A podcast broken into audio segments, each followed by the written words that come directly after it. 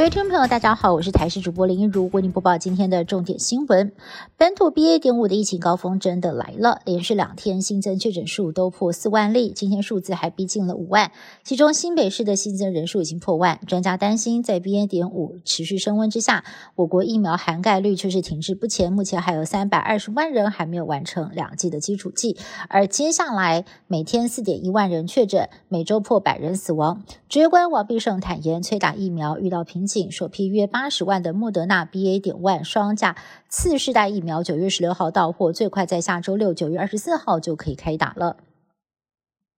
台北地方法院家事法庭法官陈伯君十一号跟家人前往台中持有山登山，在回程途中因为迷路先行探路失联。今天是搜救的第四天，不过却传出了不幸的消息，在上午七点四十五分，搜救队员在失踪处下切河谷九十公尺的竹林内找到了他的遗体，让家属悲痛万分。消息传回台北地方法院，同事们更是难过不舍。由于山区的天气变化大，云层加厚，陈伯钧的遗体要等到明天才能够用直升机吊挂下山。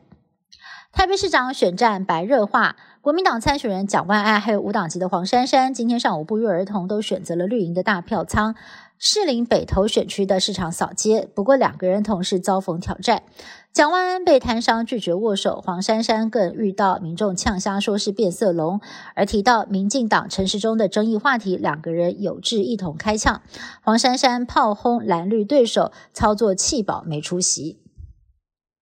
另一方面，民进党台北市长参选人陈时中与对手蒋万安、黄珊珊相比比较资深，近来为了要拉拢年轻跟妇女选票，不管是跳街舞、抱婴儿、喂牛奶，陈时中都没有偶包，与原本指挥官冷静的专业形象大不同。而行程中融入体验式教学，陈时中都亲自做示范，让政策更容易的让市民印象深刻。不过外界批评他人设变来变去哦，让民众无所适从。不过呢，陈时中也反酸对手，只有看到表象。英国女王伊丽莎白二世的灵柩将在台湾时间今天晚上九点二十二分从白金汉宫移灵到国会大厦的西敏厅。国王查尔斯三世将率领威廉、哈利等男性王室成员，还有安妮长公主，以步行的方式跟随移灵队伍移动到终点。而接下来到十九号的国葬前，女王的灵柩将会停灵四天半，预计将会吸引多达七十五万人瞻仰人潮。英国官方规划排队路线长达六公里以上，预计最长的排队时间会到三十五个小时，而且将对民众进行机场规格的安检。这场女王在国会的停灵，对前往质疑的民众，还有维持秩序的军警来说，都是一场体力耐力的大考验。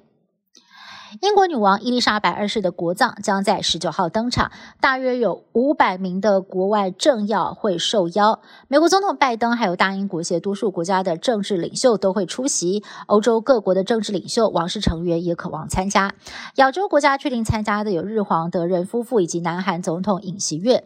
根据了解，英国并没有邀请俄罗斯、白俄罗斯还有缅甸这三国。为了避免交通大乱，英国规定各国领袖不能够搭乘专机或者是私人专车，必须要先在特定地点集合，再搭接驳公车前往新敏寺。不过，美国总统拜登可是例外，预计他将会获得特殊的许可，可以搭乘他自己专属的坐车“野兽”，不用跟其他国家的元首一起搭公车。以上新闻是由台视新闻部制作，感谢您的收听。更多新闻内容，请您持续锁定台视各节新闻以及台视新闻 YouTube 频道。